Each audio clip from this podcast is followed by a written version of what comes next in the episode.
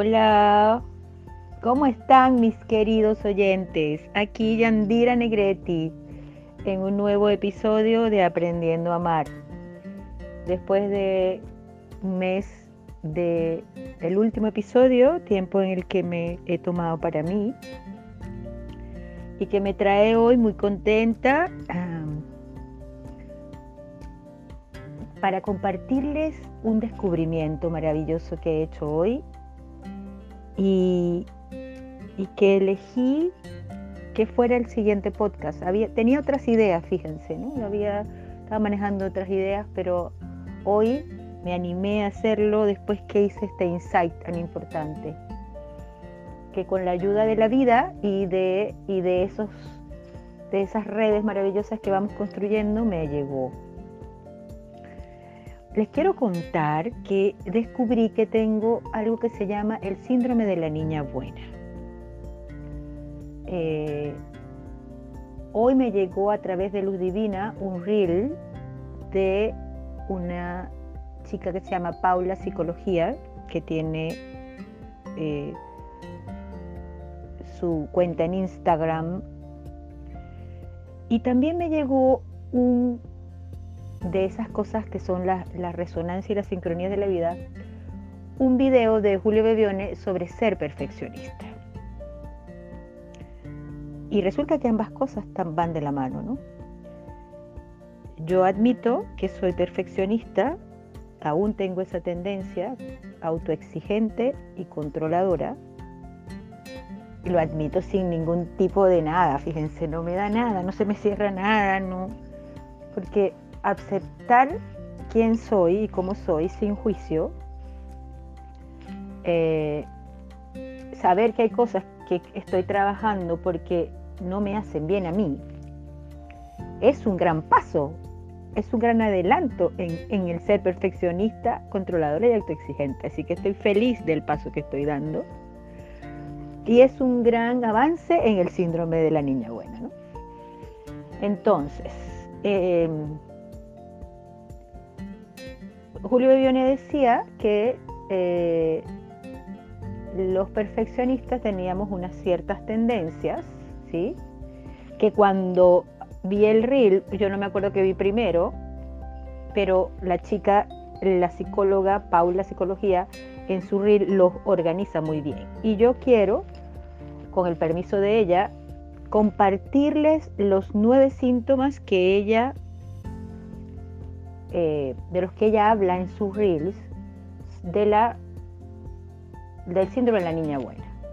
Compartirles con mi propia experiencia. Me he dado cuenta que algunos todavía los tengo bastante visibles, notables, hay otros en los que he avanzado mucho, así que quiero, realmente yo no les quiero, yo no quiero repetir la información de Paula, yo les quiero contar mi experiencia, dónde estoy yo en este descubrimiento del síndrome de la niña buena, que, que es sinónimo o igual, signo de igual, perfeccionista, controladora, autoexigente. Entonces, el primer síntoma del que ella habla es dar más importancia a las necesidades de los demás que a las propias. A veces cuando me quedo sin energía o cuando empiezo a tener síntomas físicos y voy, yo estudié, yo creo que yo les conté que estudié psicolingüística, que es como una base sobre la cual se creó después la biodecodificación. Cuando yo estudié psicolingüística no había biodecodificación, apareció un tiempo después. Entonces, cuando empiezan a aparecer síntomas físicos y yo me voy a lo que sé, empiezo a descubrir que estoy invirtiendo demasiada energía en cosas externas y me estoy autodescuidando. casi siempre viene por ahí el, eh, el mensaje de mi cuerpo, ¿no? cuando empiezo a tener algún tipo de malestar físico o de enfermedad, entre comillas. Y muchas veces descubro que le estoy dando más importancia a las necesidades de los demás que a los otros inconscientemente, ¿ah? conscientemente no, conscientemente cuando me doy cuenta y digo, ya va, espérate, no, no puedo, y he avanzado mucho en decir que no, que es otro de los síntomas que vamos a ver más adelante en el que siento que he avanzado mucho, que es poner límites y decir no. Y decirme no a mí misma, a esa necesidad mía de querer hacer tanto por los demás, ¿no? Pero, pero todavía está. tengo que admitirlo, porque siento que es tan liberador admitirlo que además también creo que es mágico. Cuando admito que algo me está pasando, parece que más, parece que se va más rápido, parece que lo supero más rápido. El segundo síntoma dice tener el objetivo constante de complacer a los demás. Y ese está asociado a, a uno que decía, que yo no sé si ella también lo pone aquí, pero yo creo que se lo escuché a Julio Bebione, que es tener terror de decepcionar a los otros, ¿no? Que los demás se decepcionen de mí. En el fondo hay, hay a veces hay ese miedo, ¿no? Y, y, me, da, me, doy cuenta y lo, y lo, trabajé un poco, por decirlo así, eh, en, en, esa experiencia que algún día les contaré, porque creo que no se las he contado, pero se los voy a introducir como posible podcast en el futuro, mi experiencia en Tinder, ¿no? Eh, de hecho, tengo una idea genial por ahí de escribir una historia sobre experiencias de una ex monja en Tinder. y mis amigos me dicen que sería un, que es, un título que vendería mucho. Entonces, en Tinder me pasaba mucho, me daba cuenta de esa tendencia mía a querer complacer a los otros. Espérate un momentito, ¿no? Hasta que, hasta que, bueno, hasta que hice el insight, ¿no? Otro síntoma de la niña buena ser muy servicial. Yo soy extremadamente servicial y a veces mi propia, eh, estos tres primeros síntomas em, se muestran mucho. Yo, en uno de mis trabajos a mí me pagan por estos, por, no por estos síntomas, me pagan por mi la característica positiva que hay detrás de estos síntomas, que es que yo soy de manera natural, soy cuidadora, soy amorosa, ¿sí? Me sale fácil me sale fácil cuidar y ser servicial y estar atento a las necesidades de los demás. Me sale fácil, porque no solamente es un síndrome de la niña buena por ser perfeccionista, también es un talento. Y eso lo hablamos otro día, porque si no me voy a, se va a alargar demasiado el podcast, me voy a me voy a ir del tema. Pero con mi mentora Jocelyn Quintero descubrí que mi talento también se puede manifestar de formas negativas, pero de formas positivas me puede servir para ganarme la vida como, estoy, como me está sirviendo en este momento. Entonces, ser excesivamente servicial, pasarte de la raya, me lo muestran en este trabajo maravilloso que tengo hasta mi gerente, donde dice Yandira, no, no te corresponde, no, hasta ahí no. Me, acuerdo que durante, durante un tiempo yo respondía mensajes de, los, de, los participantes de los cursos fines de semana, hasta que yo solita decidí que no voy a, yo no voy a responder nada los fines de semana. Y cuando se lo comenté a la gerente, ella casi que hizo una fiesta, ¿no? Porque ella lo que estaba esperando es que yo tomara la decisión, ella no me podía decir qué hacer. También son muy respetuosos en este espacio de eso. Entonces, he aprendido a estar atento a mi exceso de, eh, de ser muy servicial, para no caer en en, el extremo del, espíritu de servicio. Eh, tener espíritu de servicio es una gran cualidad, pero si eso va en contra mía, entonces ya no, es, no está siendo bueno. Y luego el número cuatro dice, cuesta mucho poner límites. En eso yo he avanzado harto, afortunadamente. Porque saben qué, para eso me ha ayudado mucho biodanza, porque no me puedo no me puedo engañar porque me lo dice mi cuerpo. O sea, cuando yo necesito poner un límite, mi cuerpo le pasan cosas. Se me cierran los chakras, me siento incómoda, ¿sí? me duele algo, pasan cosas. Y ahora sí, ahora sí digo, ¿sabe qué? No. No quiero, no puedo, con bastante comodidad y facilidad, mucha más comodidad y facilidad que antes, ¿no? Entonces, ese es el cuarto síntoma. El quinto síntoma dice miedo paralizante a decepcionar a los demás, que ya se los comenté, que lo asocié con el deseo de, eh, de agradar excesivamente a las personas. ¿no? En el fondo, es, todas esas características, las tres primeras que vimos, tiene que ver con, el, con un miedo en el fondo a decepcionar a los otros. ¿Y qué pasa si los decepciono? O sea, hoy me lo preguntaba sea, yo no puedo ser perfecta ni quiero serlo y estoy trabajando en eso. Entonces, eh, también eso me ayudó mucho, eh, me entrenó. Yo siento que he avanzado. Este otro, otro, otro síntoma del que he avanzado mucho. Ya no le tengo miedo a decepcionar a los demás. Si se decepcionan, que se decepcionen.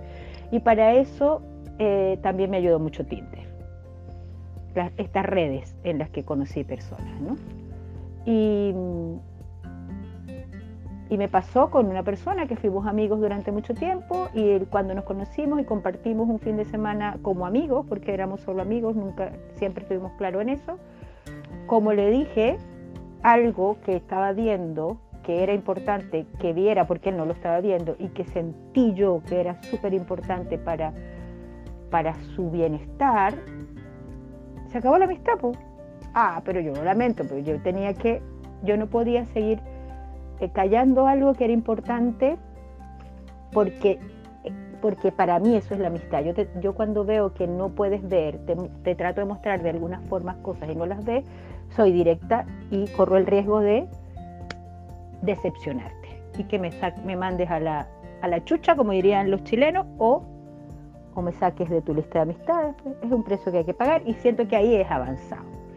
El sexto, evitar conflicto a toda costa. También he avanzado. Fíjense, les acabo de contar la experiencia de un amigo en el que se desató un conflicto porque le dije lo que veía y que, era importante que él mirara. Se molestó y ya, un conflicto y que, hizo que la amistad se terminara, lo cual habla de que quizás la amistad no era tan sólida, ¿no? y que efectivamente había funcionado probablemente por todos los síntomas anteriores, porque yo era la que eh, siempre estaba presente, por la ayuda, por no sé qué más, pero quizás no había una reciprocidad, la reciprocidad necesaria en toda relación para que para que resistiera el conflicto, porque cualquier relación que no resiste un conflicto no es una relación desde mi experiencia. El séptimo, dudar de la valía propia y sentir que esta depende de la opinión de los demás. Ese también de verdad ya no, no me pasa. O sea, eh, no dudo de mi valía por la opinión de, los demás. Eh, realmente no. Es más, en mi, país había un dicho, yo creo que lo que me pasa es más porque quiero llevar la fiesta en paz, como me decía mi mamá. Y resulta que no hay ni fiesta ni paz. Pero no porque crea que los demás, o sea, porque yo no sienta que yo valgo y lo suficiente, sino por una como una actitud aprendida tanto en mi casa como en el Opus Dei, los 22 años de monja, en el Opus Dei donde, donde era el orden, les quiero contar con qué creencia estoy trabajando yo todavía, que a veces surge, el orden que me metieron en la cabeza era que el orden del amor era Dios, los demás y yo. Entonces, claro, yo estoy de tercera. A veces instintivamente surge ese orden y, y tengo que estar atenta, ¿no? El octavo dice miedo al rechazo. Tampoco tengo miedo al rechazo y en eso también me ayudó Tinder. Porque en Tinder hay mucho rechazo. Pero un rechazo que me parece que es buenísimo para fortalecer la autoestima en cuanto a que te digan que no. O a que no te elijan, o a que, a que no te escojan, o a que no te miren, o a lo que sea, ¿no?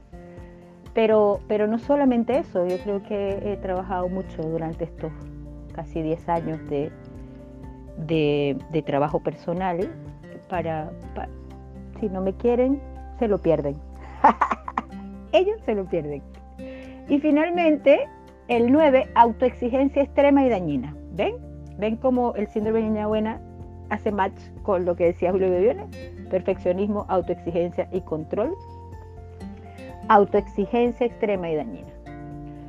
Como les digo, ya la mía no es extrema y dañina a ese nivel, antes sí, antes sufrí varias veces de síndrome de burn-up porque me quemé. Pero ahora no, ahora estoy muy atenta y cuando ya mi cuerpo me empieza a decir, estáis caminando de nuevo por el, perfeccionismo, el control y la autoexigencia, y hoy admito que también entonces esto está asociado a este síndrome de la niña buena, entonces me, me detengo y hago cosas, como hoy hacer este podcast y compartir con ustedes este descubrimiento ojalá les sirva, yo no sé cuántos de los que me oyen eh, puedan sentir cosas parecidas a las que he sentido yo. Y ese es el objetivo también del podcast, que mi experiencia les sirva para ustedes o para otras personas que ustedes vean que están en una situación similar. Les quiero muchísimo, les agradezco su, el que me escuchen cuando quieran y como quieran y cuando puedan, porque este podcast no tiene la finalidad de hacerme famosa, sino de abrir mi corazón, de compartir con las personas que quiero y por eso yo ni siquiera le hago una publicidad masiva, sino que se los envío a las personas que elijo enviárselos y esas son las que me escuchan, a menos que alguien entre por accidente y lo vea. ¿no? Entonces, a todos mis oyentes amados, queridos, eh, y a los que no conozco, pero que también me estén oyendo, que, que no sepa, muchas gracias por estar ahí, espero les guste este podcast, nos vemos pronto, ¿no? Estoy mirando la, frecuencia del podcast, si lo dejo una vez al mes o cada 15 días como lo tenía, les voy contando. Abrazos, besos, que estén muy bien. Feliz día. Bye bye. Chau, chau.